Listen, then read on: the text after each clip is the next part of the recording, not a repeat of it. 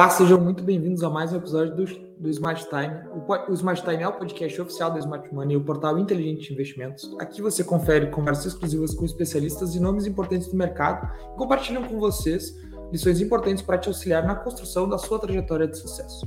Como você já sabe, o programa agora é transmitido ao vivo aqui no YouTube da SM todas as quintas-feiras à noite. Caso você tenha perdido alguma parte do programa, pode conferir o conteúdo na íntegra depois, tanto aqui no YouTube quanto na, nossa, na sua plataforma de streaming favorita, como o Spotify, onde os episódios também são postados todas as sextas-feiras. Eu sou Guilherme Guerreiro e hoje eu estou acompanhado do Rafael Flores, que é especialista da área de produtos e alocação da Messi Investimentos. Boa noite, Rafa, tudo bem? Tudo certinho, Gui. Prazer estar falando contigo nessa quinta-feira.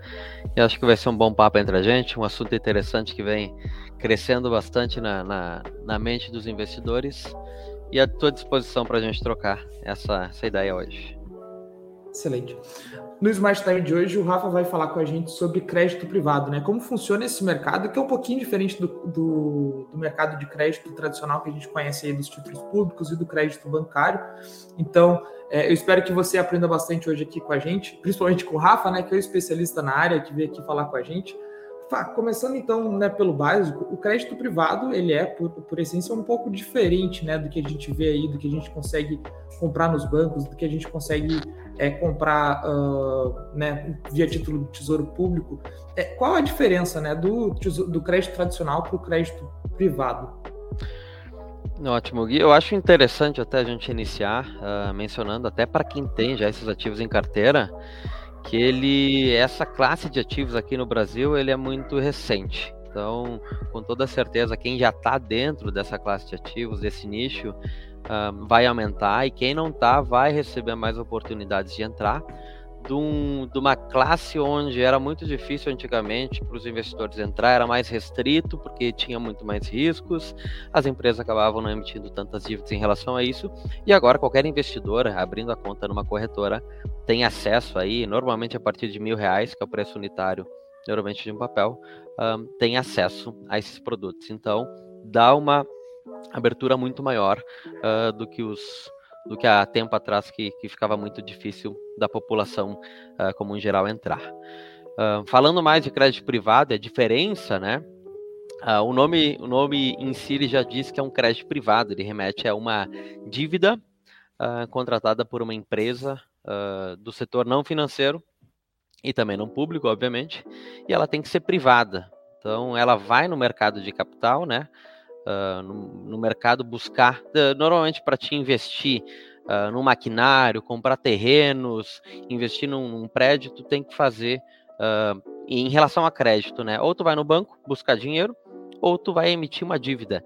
E essa dívida dentro desse nicho, quando não é uma empresa bancária, né? Porque senão tu vai lá emitir um CDB, uma letra financeira, tu vai vincular a empresa de crédito privado, que daí é o caso dessas empresas que vão emitir no banco, vão lá pegar crédito, ou elas vão no mercado buscar uh, esse dinheiro. E esse dinheiro aí, uh, aí sim a gente está falando de crédito privado. Essa empresa emitindo, e aí sim a gente depois entra dentro das características de cada uma, mas é importante dizer que, diferente da maioria dos produtos que são tradicionais, né?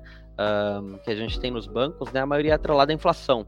E tem algumas, alguns benefícios né, é, dentro do crédito privado que a gente não costuma ter dentro dos produtos bancários. Né? Então, a, a, ao, ao, ao ponto que a, o mercado vai ficando mais eficiente, a gente acaba tendo mais informações, buscando mais informações no mercado, a gente acaba conseguindo entender onde seria melhor investir nos, nos, nos, nos ativos. E um deles é o crédito privado. A gente, só para mencionar, né, no Brasil a gente acabou tendo uma cultura de não investimento, principalmente no período de inflacionário a gente teve muita inflação, inflações acima de 50%, 70%, 100% e Selic muito alto. Então, as pessoas que uh, há 20 anos atrás tinham dinheiro, eles passaram por esse período muito difícil. Então, o que acontece? Para tu conseguir guardar dinheiro em algum local, ele acabava deixando na própria caderneta de poupança. Porque se ele tirasse de lá para colocar numa empresa ou em algum outro lugar, ele ia estar tá tomando tanto risco que talvez não fosse benéfico para ele. Para o investidor comum era muito mais difícil, era quase impossível da gente uh, conhecer alguém no mercado tradicional que investisse em empresas uh, em relação a crédito como a gente tem hoje. Então, a, o, o, avanço do mercado nos últimos 10 anos, o avanço de informações que a gente tem, nos leva a essa possibilidade de qualquer investidor entrar nessas ofertas. Essa cultura de não investimento que eu bato bastante, ela mudou nos últimos 10 anos com a entrada de grandes players coisa que na década de 80, 90, a gente tinha que achar um banco, colocar na caderneta de poupança e torcer para nada acontecer de estranho. Hoje a gente tem muita informação, a gente viu que ah, vieram muitos bancos, vieram corretoras, vieram várias oportunidades de negócio e a gente acaba tendo essa possibilidade de entrar em diversos nichos, aí eu não falo só de crédito privado, uh, que nos dão aí uma concorrência sadia conseguindo buscar preço, conseguindo buscar taxa, prazos, liquidez, e um desses nichos aí é a, a, o próprio, crédito privado que a gente tanto escuta no mercado e a gente está mencionando hoje. Excelente. É, e tu me levou a tu me, tu me fez lembrar de um episódio do Short Squeeze que eu gravei no final do ano passado, é, o Short Squeeze 40. Eu até abri o Spotify aqui para checar qual era o número do episódio que a gente gravou. Eu gravei com a Sara Delfim, que é analista de investimentos na, na Dália Capital e ela falou que uma, é, a, evolução é, houve sim uma evolução né, do mercado financeiro, mas também é, nos últimos anos e até mesmo por causa das crises, é, as principais empresas, né, as, as, grandes empresas brasileiras, elas passaram uma, uh, por bem ou por mal por um processo de solidificação de seus processos. Né? Então, por mais que elas que elas tenham passado pela crise é, algum tempo atrás, são empresas que hoje são muito saudáveis. Então, são empresas que muitas vezes é muito mais seguro de se investir do que era 10, 15 anos atrás, né, Rafa? E isso vale tanto para o mercado de crédito privado, que a gente está falando aqui hoje, como também vale, por exemplo, para falar sobre bolsa.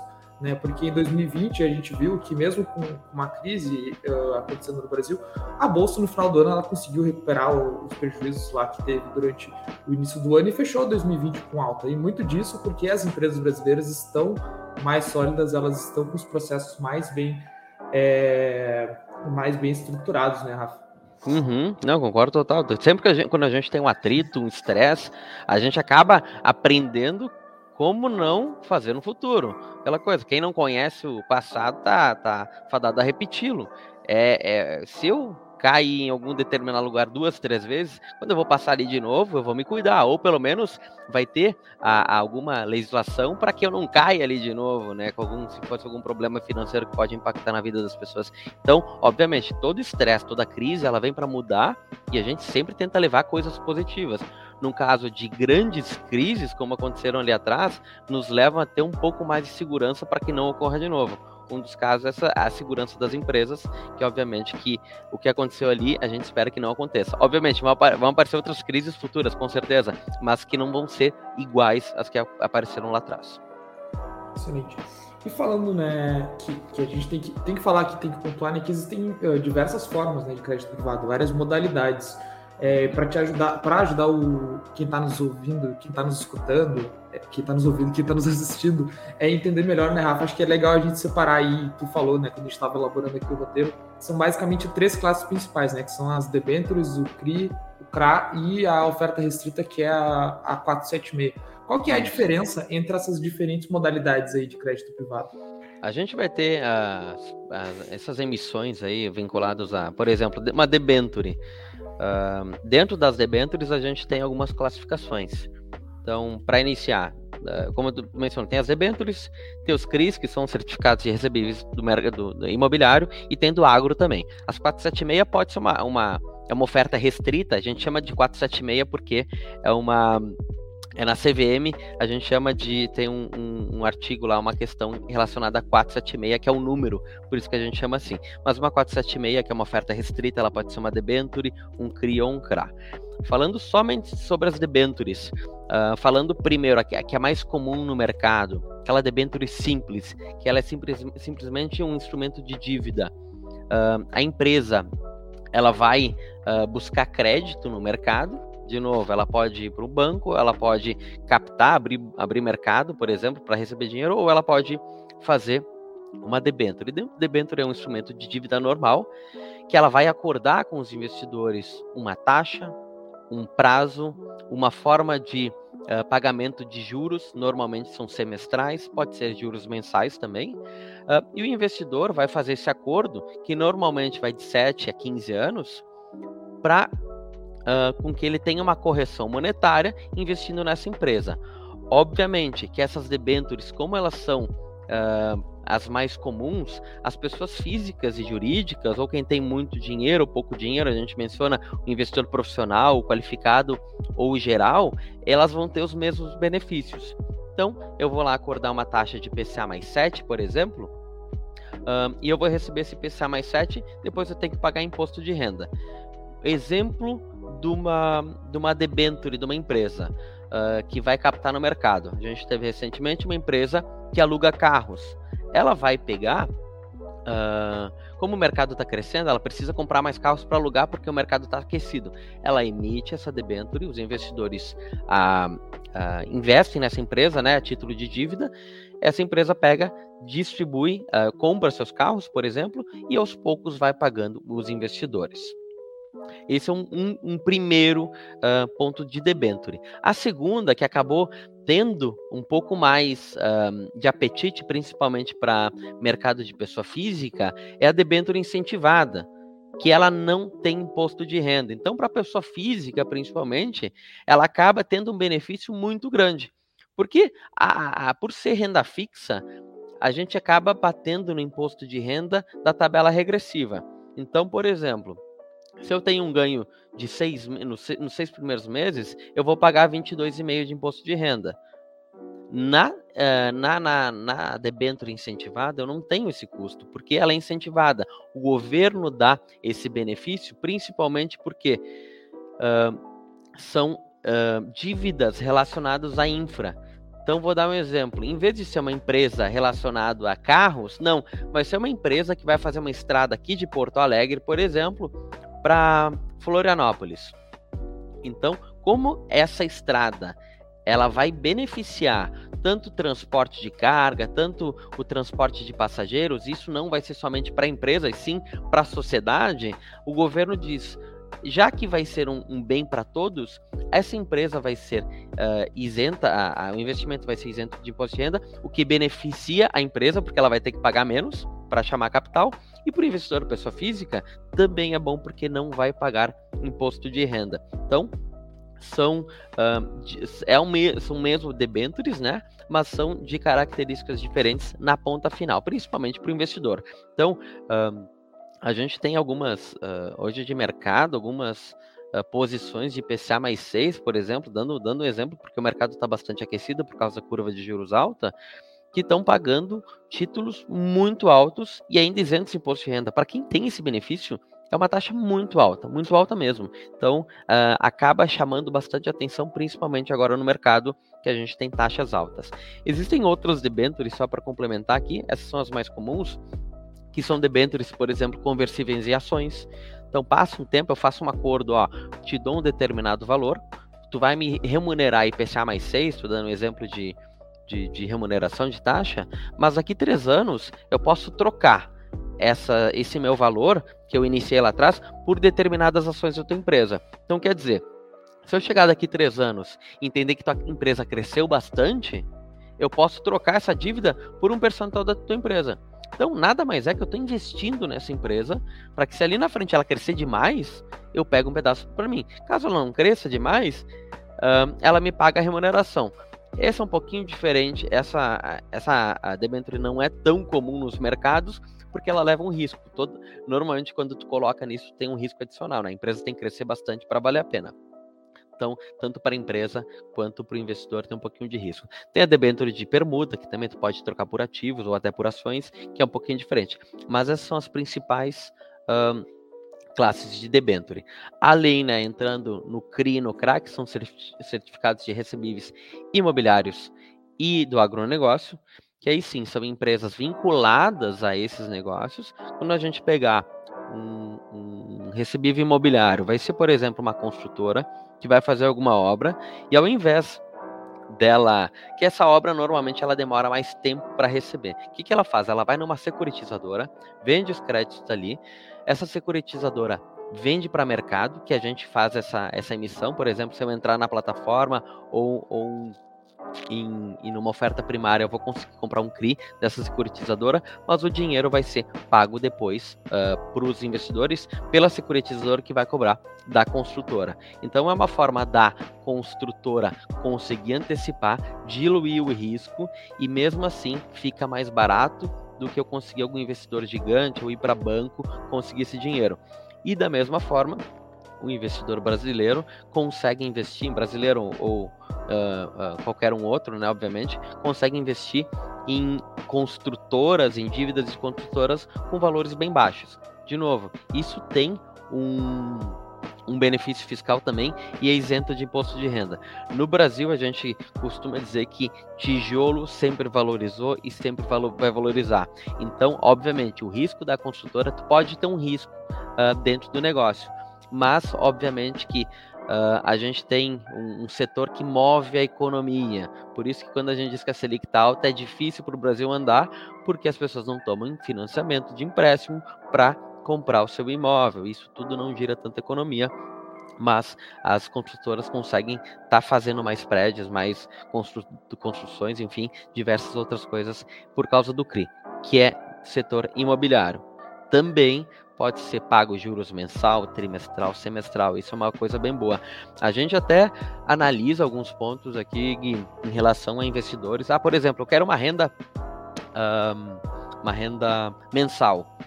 Em vez de eu ir para algum fundo de imobiliário, ah, por exemplo, eu odeio oscilação na minha carteira, não quero fundo imobiliário às vezes tu pode contratar aí um papel que te pague mensalmente os juros, que é o caso de um CRI, de um CRAD, uma debenture, também tem essa possibilidade. Então o CRI uh, tem essa possibilidade, e falando também do mercado de agronegócio, que é outro ponto que a gente menciona também, né, no Brasil, tijolo sempre cresce e terra também sempre valoriza, que é um outro uh, negócio que Uh, a gente consegue investir em empresas do agro, empresas que estão trabalhando nesse, nesse setor, comprando dívidas, dívidas dela, principalmente agora, né? A gente viu o PIB do, do mundo inteiro caindo, mas as empresas agro conseguindo segurar, a gente consegue investir nessas empresas relacionadas ao agronegócio e, obviamente, que a gente entende, quem entende do negócio, ah, o agro daqui a pouco tem menos risco, eu vou para esse setor, daqui a pouco o imobiliário eu conheço um pouco mais, eu vou em determinada empresa porque eu sei como que funciona.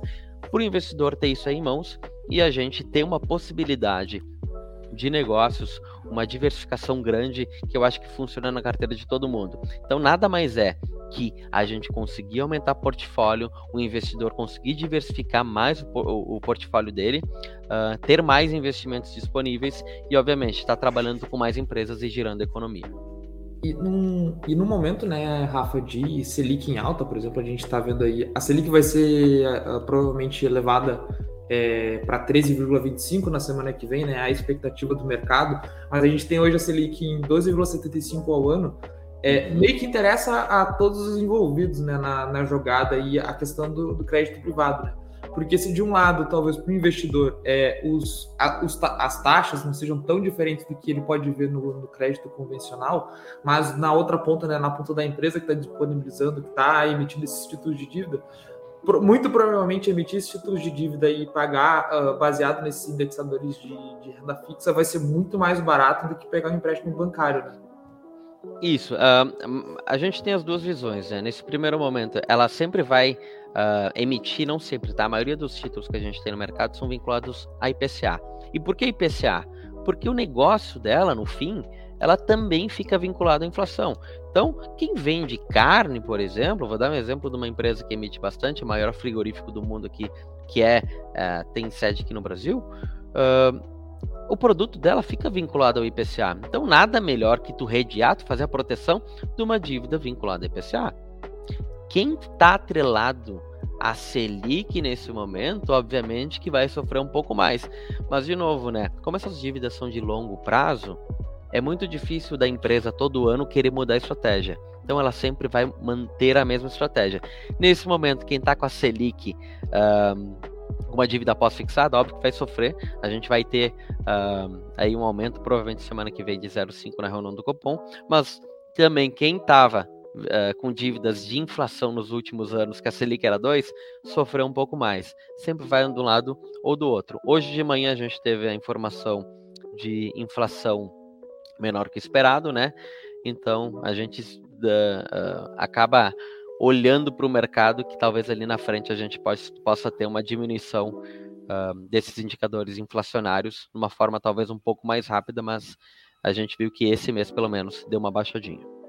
É, a inflação veio abaixo do esperado, né? Segundo que a gente, os dados de hoje, e o, o boletim Focus, por exemplo, que estava sem ser publicado há um mês, ele voltou a ser publicado essa semana e ele dava a estimativa de a Selic encerrar o ano em 13,25. Provavelmente é o, o patamar que a Selic vai passar nessa próxima reunião. E talvez é, abre a possibilidade, né, com a, talvez a inflação se de certa forma controlada, abre a possibilidade até mesmo da Selic baixar até o final do ano, né, Rafa? É, uh, tudo vai depender, obviamente, quando a gente entra em questão de juros, e daí eu quero pegar um outro ponto em relação aos papéis que se entram de longo prazo de crédito privado. Tudo vai depender muito, não somente do Brasil. Obviamente que a gente, a gente tem aqui uma eleição esse ano, que com certeza vai fazer preço, vai fazer taxa, vai fazer o mercado oscilar um pouquinho mais ali para o fim do ano, mas também a gente tem a questão inflacionária fora do Brasil.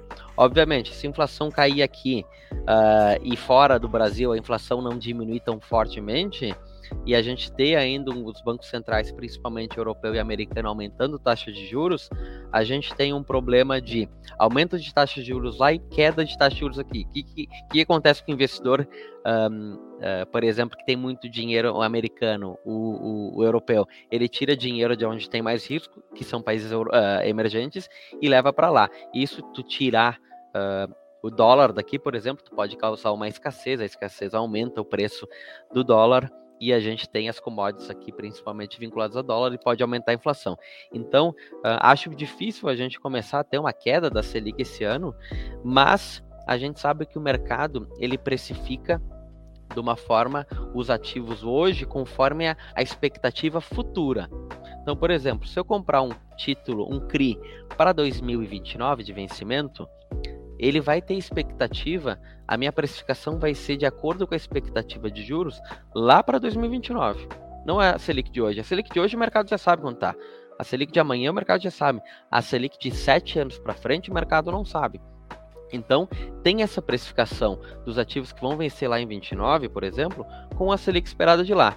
Por exemplo, se eu comprar um CRI uh, um CRA, uma debenture que vence lá, e a expectativa de juros para aquele lado cair, para aquele período, eu posso vender essas, esse papel antes do vencimento. Isso é um ponto muito positivo em relação aos papéis, com ganhos, com lucros. Eu nada mais eu vou estar tá tradando, eu vou estar tá fazendo como se faz na bolsa de valores com papéis de renda fixa. Esse é um lado muito positivo que a gente tem no crédito privado. A gente trabalha muito com taxa de juros, uh, na expectativa de mercado subir ou baixar essa taxa, e a gente consegue, quando tem uma taxa uh, determinada, por exemplo, PCA mais 6, e o mercado baixa, porque vê que a Selic vai cair futura, baixa para IPCA mais 5, eu posso antecipar e vender com lucro. Então, quem vai dizer quanto é o lucro? Obviamente que o mercado, para ver quanto está pagando, mas normalmente a gente tem operações de ganho. Excelente. É, e, e, é, e, a gente estava falando, né, Rafa, quando a gente conversou sobre a ordem das pautas na segunda-feira, e tu me falou uma questão que me deixou curioso, que é a, influência né, do crescimento da indústria no Brasil para a popularização desses, desses papéis. E eu acho que isso vai de encontro com o que a gente estava falando ali um pouquinho da, ali no início, né? Que é a questão da, das empresas estarem mais sólidas. Isso vai de encontro com o que tu fala, né? Qual que é essa relação aí entre o crescimento da indústria no Brasil e o crédito privado? Eu acho que a, a gente tem uh, uh, uma questão muito pontual em relação ao mercado, à indústria em, em si, uh, de, de, de, todo, de todos os nichos, eu vou chamar assim, a gente falando não simplesmente do, de um próprio produto. Eu vou dar um exemplo de um CRA, Que lá, há 10 anos atrás, era difícil questão de movimentação no mercado. Mas há 7 anos atrás, a gente tinha 9, 10 vezes menos movimentações que a gente tem hoje. Porque o mercado vai aumentando, vão criando novos players e assim o mercado vai ficando mais tranquilo de se trabalhar. Penso assim, se a gente tivesse uma, duas empresas e ninguém podendo investir para elas, quando elas emitissem e poucos investidores comprassem isso, eles, eles estariam comprando um risco de liquidez de 15, 20 anos muito forte. Então, no momento que essa indústria vai crescendo, vai aumentando, essa indústria de mercado financeiro afora, uh, e vai conseguindo ter acesso a isso, e os investidores começam a ter acesso, isso para a indústria, tu tira um risco enorme, tanto de default, tanto de liquidez, tanto de mercado, que isso faz com que as pessoas fiquem mais confiantes. E isso tem um, um aumento não só uh, do mercado em si, mas da comunicação, da informação. As corretoras cresceram de uma forma muito grande, dando possibilidade. A gente vê que os fundos imobiliários foram muito importantes para essa indústria. A gente vê que lá em, em, em 2010, 2011, pouca gente, estou falando de 10 da, das últimas duas décadas, das décadas aqui, pouca gente investia. Quando as pessoas começam a investir mais fundos imobiliários, esses fundos imobiliários podem uh, comprar CRIs, eles podem estruturar as CRIs, então essa indústria vai crescendo. E agora, felizmente, a gente vai para um outro caminho que há pouco tempo a gente tem, que são os fundos uh, de agronegócio, vinculados, listados em bolsa, que também pagam todo mês ali dividendos. Vai fazer com que a indústria de CRAS também aumente bastante. Então a gente tem aí uma movimentação muito forte, o mercado crescendo, isso aí beneficia não somente as empresas emitindo, mas quem pode investir, porque quanto mais empresa, mais concorrência e melhor preço a gente vai ter na ponta final. Excelente.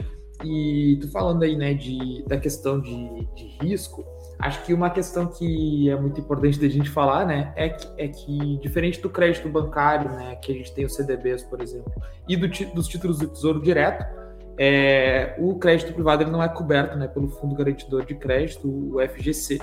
E a gente tem outras, outras maneiras, né, no mercado de crédito privado de avaliar o tamanho do risco, de avaliar a, o, o tamanho do risco, de avaliar a segurança de um ativo do que a gente tem, por exemplo, em outros segmentos da renda fixa, né, Rafa? Acho que a uhum. principal diferença aí é a questão da variação de risco e, e como a, muitas agências né, que avaliam o risco são importantes para o investidor nesse momento. Sim, a gente tem. Uh, primeiro, não existe nenhum investimento no mundo sem risco. Mesmo investindo em algum, algum uh, uh, bond americano, investindo num, num, num, numa, numa LFT aqui no Brasil, tu tem um risco soberano. Todo investimento vai ter risco. E óbvio, Uh, com o passar do tempo isso vai melhorando, a gente vai conhecendo mais as empresas, mais informação, eu consigo ter mais direcionamento no meu investimento. Diferente do banco, onde um CDB eu vou ter um FGC, uh, ah, tudo que ele te dá um benefício, tu, tu tem aquele trade-off. Normalmente tu ganha de um lado e tu perde do outro. O banco, ele vai te dar o fundo garantidor de crédito, mas normalmente ele não vai te dar uma liquidez que um crédito privado te dá. Uh, o banco ele vai te dar algumas informações. Eu não estou falando mal de CDB, tá? Eu também gosto de CDB, mas aqui mais estruturamente falando de características. O banco tem o FGC que é fantástico, a gente tem ali a garantia até 250 mil. O crédito privado não se tem. Mas, uh, às vezes, tu, tu, pode mencionar, é melhor eu estar tá investindo num lugar que eu vou pagar imposto ou numa, na maior empresa do mundo uh, de determinado setor, onde eu vou ter uma garantia ali dentro, um, pode ser até uma garantia real. Eu vou ter uma agência classificadora de risco dando que ela é a melhor possível, um rating AAA. Eu vou ter uma liquidez muito boa no papel. Eu tenho uma taxa. Eu sei que fundos estão comprando esse papel. Então, o risco de si, uh, ele é muito dissipado quando eu tenho informações dessas, dessas empresas, dessa análise. Então, isso aí me traz alguns benefícios grandes e no banco eu vou ter o FGC, eu vou ter algumas informações, mas também eu não vou ter algum uh, o outro lado, que é a liquidez no momento que eu quiser. Uh, óbvio, daí a liquidez é o mercado que vai definir o preço, mas tem algumas outras informações, principalmente o rating de crédito, que vão me dar aí algumas informações boas. Eu vou te dar um exemplo, por, uh, uh, pegando uma empresa, rating AAA, líder de segmento, está emitindo, ela vai me dar um prêmio, um, uma taxa próximo a um risco soberano, que é, é investir no, no, governo. Só que ela é isenta de imposto de renda. Então eu já tenho um benefício muito bom. Uh, isso aí já me leva para um lado bom. Segundo ponto, ah, Rafael, eu não sou aquela pessoa com muito risco. Eu gosto de diversificar um pouco. Eu não gosto de investir em coisas arriscadas, mas eu também não, não sou aquela pessoa que invisto só no certinho. A gente trabalha também com investimentos de duplo A, A que tem um risco um pouco maior, e aí sim, o mercado precifica com taxas maiores. Aí a gente vai ter ganhos além do, do, do, do, do prêmio do, do, do, do, título federal, a gente vai ganhar 1, 2% em cima disso. Então, por exemplo, se o governo está pagando IPCA mais 5, eu posso investir IPCA mais 7 isento de imposto de renda. Isso para o investidor é uma taxa absurda. Se nos últimos 12 meses a gente teve aí uma inflação de 12%, mais 7 ele teria 19, fazendo um cálculo aqui, 12 mais 9, isento de IR. É uma taxa muito alta, mas óbvio, tu vai estar correndo um risco um pouco maior. Mas isso que é o bom do mercado, de novo, é empresas tendo essa possibilidade e o investidor na ponta final decidindo, quero tomar ou não quero tomar esse risco. Ele que vai definir no fim. Ele vai, ele vai definir ele pode ter o artifício da diversificação, né, Rafa? Porque ele pode investir ali no, no IPCA mais 5 no, no Tesouro Direto, tendo toda a garantia soberana, e ele uhum. pode também investir, botar a parte do capital ali num ativo que está pagando maior, mais por ter mais risco, né? É, Isso. E tu falou ali da, Pode falar, pode falar. Eu ia mencionar também que a questão do rating de crédito, uh, que é super importante em toda oferta que se entra, eu acho que é legal o investidor analisar, isso fica público também, numa oferta normal. É, é, ali vão ter informações financeiras, vão ter análise de uma agência classificadora de, de, de, ratings. Então vai ter uma análise legal. Quem não conhece, eu acho legal entender no, no, no portal das empresas de, em relação de investidor sempre lá tem publicado. E além disso, toda oferta normal tem um material publicitário que também tem informações sobre a empresa, informações financeiras, informações de crescimento do setor. Normalmente tem isso e também tem as informações de risco geradas por essa classificadora de crédito.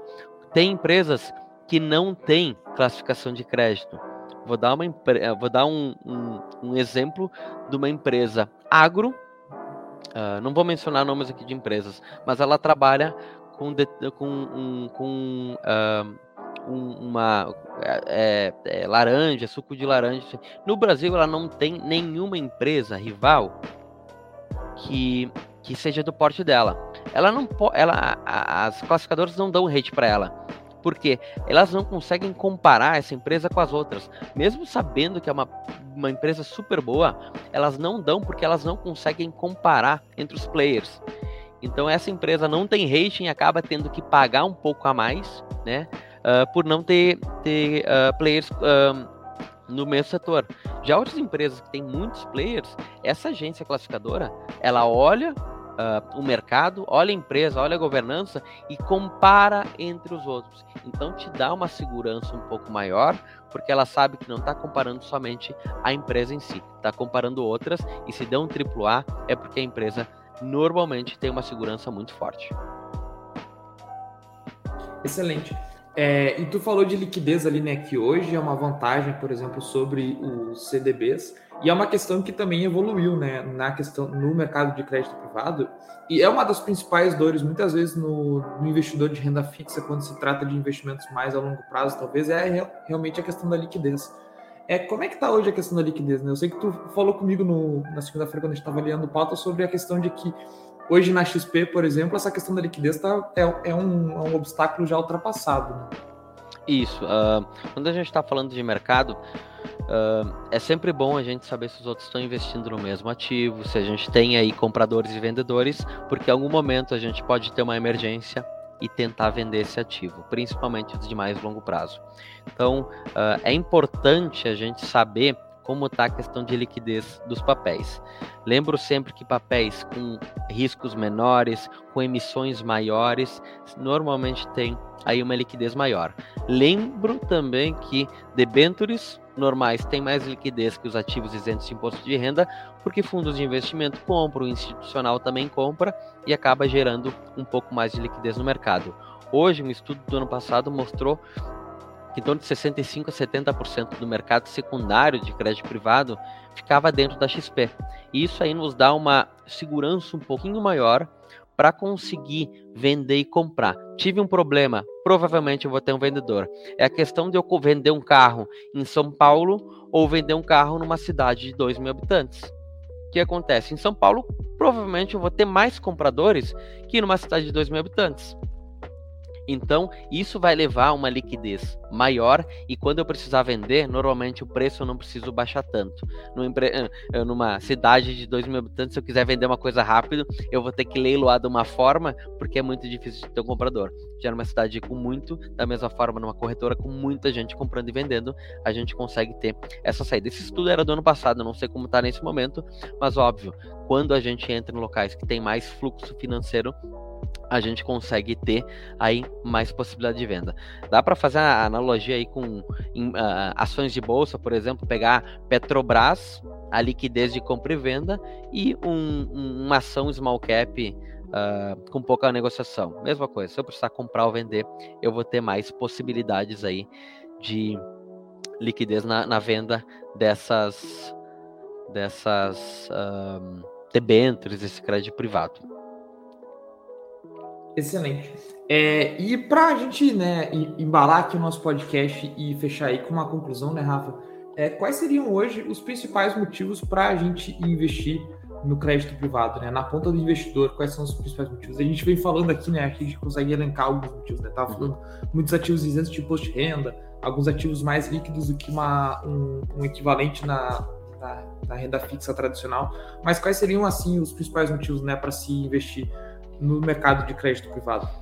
Bom, primeiro eu vou bater uh, nas informações que tem de mercado, que isso aí, uh, de novo, a cultura do Brasil de ter inflação alta, de ter uma Selic alta, de ter uma oscilação muito forte, um risco forte, deu de novo uma cultura de não uh, investimento para a população quem viveu, uh, e, e, por que, que o mercado também está tá aumentando, está melhorando, né? Uh, porque quem viveu ali em 90, que tinha mais dinheiro, em 2010, 2000, 2002, 2003, 2004, não queria investir porque estava ainda com medo. Agora já vai passando, as pessoas que não tiveram tanto um trauma aí, já começa a abrir um pouco mais. E óbvio, quem sofreu muito lá atrás ainda tende a ter algum problema aí de largar a mão de, de questão de riscos. Uh, e lembro, por que, que eu digo isso? Porque a gente pergunta, qualquer pesquisa, qualquer local que saia, onde o investimento onde o investidor brasileiro investe? Poupança, poupança, poupança, poupança. Isso aí é uma perda uh, de dinheiro para o investidor. Então, o primeiro ponto é saber que tem mais oportunidades no mercado. Depois a gente entrar uh, nessa questão de, de, de poupança, de estar tá diversificando, o segundo ponto é conseguir investir em diversas empresas vinculados aí principalmente à inflação, que eu acho que é um dos principais pontos aí no, no mercado brasileiro, que a gente consegue ter ganhos isentos de imposto de renda. Uh, se a gente pegar nos últimos 10 anos, e só para questão de curiosidade, uh, a, a, a, o, o CDI ele foi a mesma coisa que a inflação mais 2,4% ao ano. Então, qualquer ativo de 2,4% mais IPCA a gente teria o 100% do CDI. A Selic, ela oscilou, mas ela ficou 2,4 acima da inflação. Então, qualquer papel nesse nível eu conseguiria ter mais. Então, essa possibilidade de eu ter uh, ativos isentos e que, que paguem muito mais do que essa taxa, isso aí me dá uma liberdade de conseguir ganhar um pouco a mais e também uh, possibilidade de comprar e vender, fazer esse trade que eu estou mencionando aqui. Compro uma taxa de PCA mais 6, no momento que a Selic cair, eu posso vender IPCA mais 5. Sempre tudo isso, obviamente, que é ideal a gente ter um especialista, um assessor próximo, para a gente conseguir fazer esses trades dentro da própria corretora, para a gente ter os ganhos ou uh, conseguir achar os melhores papéis de entrada e saída. Então, o principal ponto ali é sair desses investimentos que não te dão retorno. Segundo ponto é diversificação. Terceiro ponto é entender aonde, por exemplo, eu sou uma pessoa do agro. Uh, quando eu vou investir numa debenture do agro, numa, num, num eu posso pegar aí uh, informações do mercado que eu conheço muito na minha palma da mão e investir em empresas que não têm rating ou que não são conhecidas, que vão pagar um pouco mais, porque eu conheço o setor delas e eu vou me beneficiar em relação a isso, porque eu vou conseguir taxas melhores por ter uma informação boa. Então, além do setor bancário que ficava somente na informação uh, do bancário, hoje eu consigo ter informações diversas de vários setores que podem me beneficiar ali na frente. Tem vários pontos aí que eu acho que uh, fazem com que a gente saia do mercado tradicional de uma forma de 100%, diversifique uh, e consiga ter ganhos maiores com proteção. De novo, não estou falando mal de CDB, eu acho o CDB muito bom. Daqui a pouco a gente tem uma, uma um portfólio no, no curto prazo aí trabalhando com pré-fixado de CDB e no longuíssimo prazo eu consigo trabalhar com papéis de crédito privado. Porque o CDB se eu quiser vender, se eu quiser sair, eu vou ter uh, provavelmente alguma perda na hora da saída. Eu vou ter que vender de novo para o banco e o banco, por causa da carência, não vai me dar todo o retorno, porque a gente tinha assinado um contrato de vencimento.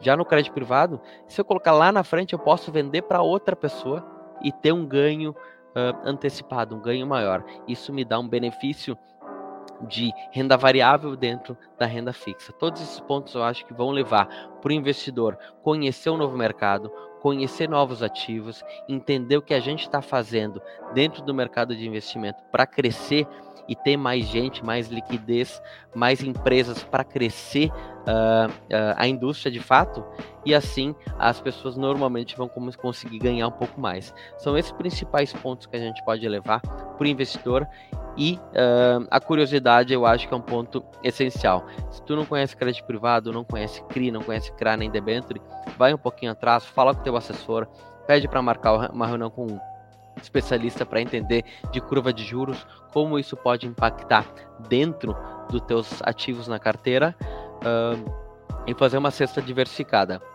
Eu mencionei também, só para finalizar essa parte, muito de inflação, mas lembro que crédito privado também tem ativos pós-fixados e também tem ativos pré-fixados. Não são tão comuns, mas as empresas às vezes emitem, que pode ser também aí um bom benefício de diversificação na carteira de investidor. E, e, falando aí dos, dos ativos é, indexados à inflação, né, Rafa, que tu falou que são a modalidade mais comum dentro do crédito privado. É, há duas semanas atrás, quando a gente fez o, a live aqui sobre renda fixa com o Luiz Fernando, que é assessor aí da Messi também, ele falou, até mesmo para o investidor mais agressivo, é, o ativo vinculado ao IPCA geralmente é o ativo que não pode faltar na carteira do investidor, porque ele é o ativo, principalmente para aquele, aquele investidor mais agressivo, ele é o ativo que vai dar a proteção da carteira, né? ele é o ativo que vai resguardar a carteira dele. Então, acho que essa questão aí da, da, da inflação, né, do, dos prêmios em cima da inflação, é, acho que também é muito forte, porque os ativos mistos vinculados à inflação são é, um dos principais ativos usados né, para a proteção de carteira. É, a, a inflação é proteção. Uh, eu menciono sempre aqui para os investidores que tem somente dinheiro no Brasil e não tem dinheiro no, exterior. Uh, tem que ter muita inflação porque é a tua proteção contra o mercado mundial. Porque se o dólar subir muito, a gente tem uma inflação grande. Para quem investe fora, tu tem que ter dólar na carteira. Para quem só investe no Brasil, tem que ter mais inflação na carteira. Vai ser o teu ponto de segurança. Se a inflação estourar, tu tá protegido. Se a inflação cair demais, tu tem esse prêmio que é um IPCA mais 3, 4, 5, que provavelmente vai ser maior que a inflação e esse prêmio vai ser maior que a Selic, porque normalmente a Selic é um instrumento de política monetária que vai subir quando a inflação subir e vai baixar quando a inflação cair, para estimular o povo a comprar mais, para estimular as indústrias a se endividarem de uma forma sadia para aumentarem seu capital. Então a inflação nada mais é que uma segurança dentro do portfólio e tem que ser utilizada tanto para gente uh, conservadora, tanto para investidores mais agressivos. Todo mundo deveria ter uma parte relacionada à inflação que vai te dar um ganho real, que é um ganho uh, além da inflação do Brasil. Excelente. É, e o Smart Time vai ficando por aqui. Eu espero que você que acompanhou a live tenha curtido esse conteúdo e entendido melhor como funciona esse mercado. Relembrando né, que, esse conteúdo vai estar disponível amanhã em forma de podcast para quem prefere escutar somente o áudio, para quem perdeu algum pedaço. A live também vai ficar disponível aqui para conferir na íntegra. É, e eu quero, por último, agradecer né, a presença do Rafael Flores aqui no episódio de hoje. Rafa, foi um prazer te receber aqui. A gente teve que adiar né, em duas semanas aí a tua participação, mas muito bom te receber. Foi realmente uma aula aí de, de crédito privado e, te, e também de renda fixa e de, de Selic. Show, Gui. Prazer estar falando contigo. Todo mundo Uh, prazer estar falando com todo mundo que escuta. E, de novo, sempre à disposição. Acho que o mercado oscila, de, oscila muito. A verdade de hoje, talvez o ano que vem não seja tão verdade assim, mas a gente sempre tem que uh, correr pelos caminhos que a gente vê, não simplesmente estar tá tirando para todo lado. Os sinais de hoje, a inflação alta, Selic alta, e a gente tem que estar tá protegido e trabalhando com essas informações. Qualquer dúvida, sempre tem um assessor do lado, um especialista que vai auxiliar vocês uh, a investir uh, de certa forma, ma mais segura e tendo mais consciência aí na, no portfólio de todo mundo. Gui, obrigadão, boa noite. Uma boa noite. O Smart Time volta na próxima quinta-feira à noite. Tchau, tchau.